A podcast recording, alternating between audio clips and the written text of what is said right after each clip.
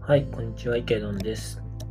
今日は、えっと、NFT の主流となる15のユースケースの予想という記事を、えっと、読んでみたので、まあ、そちらに関して語ってみたいなと思います。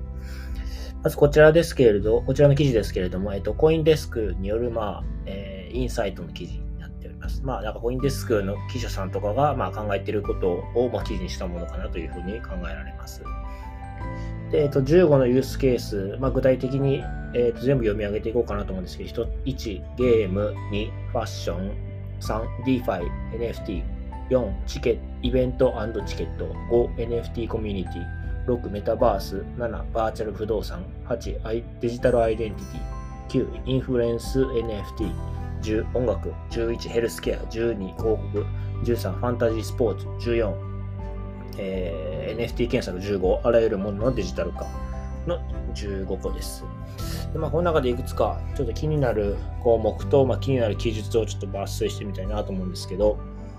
まずゲームですね。で、えっ、ー、と、まあ、この記事を書くにあたって、まあ多分、えー、参考としている人の研究で、えっ、ー、と、まあ、オープンシーですね、の CEO、デビン・フィンザーさんという方がおっしゃっておられたことで、NFT ゲームがまだ一般に普及してない理由は、シンプルなアートや、えー、コレクションアイテムのプロジェクトに比べ、ゲームは開発発展、発展サイクルが少し長いためであると。まあ、普及はやや遅れを取るということですね。うん、まあ、なるほどという感じですかね。で次、イギリスの、えーと、VC です。ブロックチェーンの VC の CEO が、えーと、ユーザーはブロックチェーンゲームに従来のゲームよりも5倍の時間を費やすという、まあ、調査に勇気をつけられたという逸話があります。で、えっ、ー、と、まあ、この調査に勇気づけられた、まあ、VC の CEO の人、ジェイミー・バークっていう方なんですけど、まあ、彼はこの調査に勇気づけられたんですが、まあ、彼の周りの人はこの調査の結果を一生に付した、まあ、要するに笑い飛ばしたということですね。で、その後にアクシーが登場して、まあ、結果はもう明白であろうということですね。アクシーがより大きなブームのほんの始まりに過ぎず、まあ、ゲームは次の10年で極めて巨大なものになるということですね。まあ、要するに従来のゲームよりも多くの時間を費やすというのが当たり前に、まあ、アクシーの登場によってま証明されたということですよね。はい。次の分野ですけど、ファッションですね。で、えっ、ー、と、まあ、えっ、ー、と、Web3 でのファッションと、まあ、現在の物理的なファッションの比較なんですけど、今だと、まあ、人気のスニーカーに投資するには物理的なスペースが必要になる。だが NFT を利用した新しい投資方法を実現すればより簡単に投資できるようになる。まあ、それはそうですよね。あとは、えっ、ー、と、売れ筋スニーカーのインデックスのような投資商品も可能になる。ということですね。なるほど。一足のスニーカーに投資するのではなく、人気スニーカー100足のインデックスに投資できるようになるかもしれない。まあ、これは DeFi と NFT の組み合わせとも言えるということですね。なんかちょっと面白いですよね。S&P500 に連動するインデックスみたいな感じで、人気スニーカー、例えばアーティファクトが作った人気スニーカー100足のインデックスみたいな感じになると結構面白いかなというふうには思いますね。次ですね、イベントとチケットに関する分野ですね。で、えっと、スマートコンタクト、コンあこれ例の話なんですけど、スマートコントラクトを使い、ライブの収入は、えー、出演者40%、DJ10%、正面にスタッフ2%、警備スタッフ1%のように、まあ、自動的に分配ができるようになるだろうということですね。で仲介者は不要なので手数料はほとんどかからないと。さらにライブに参加できるのみならず主催者の一人になることもできて、NFT をライブの株式のようなもので利益の一部を受け取ることができるということですね。はい、次、インフルエンス NFT。まあ、これちょっとパッとパッと聞くと何言ってるかわかんないと思うんですけど、まあ、影響力をマネタイズ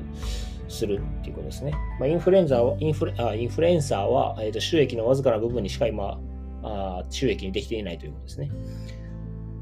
ですので、まあ、影響力を数値化し NFT 化したらどうなるかということですね。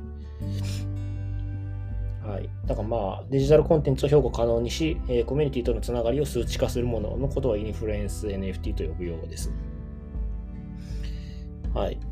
まあ、理論的にはあのどんなデジタルの価値も資産に変えることができるということなので、まあ、このインフルエンス NFT が、まあ、例えばローンの担保にとして利用されたりとかですね、まあ、今後のま、DeFi のエコシステムの中に組み込まれるんじゃないかという話をしています。はい、次、音楽ですね。えっと、音楽の原版を分割保有できるようになれば、ストリーミングの配当として収入を受け取ることができるようになるということですね。だから、なんかストリーミングサービスとかに曲楽曲を提供したときに、まあ、そのストリーミングサービスから得られる収益を、その原、あの、まあ、NFT で分割して持っといて、まあそれを配当みたいな形でもらうということですね。最後、えーと、NFT 検索ですね、まあ、NFT にはまだ優れた検索サービスが存在しない。確かにそうですね。今 NFT は面白いがカオスな状態にある。Google が登場する以前、90年代の Web の状況に似ていると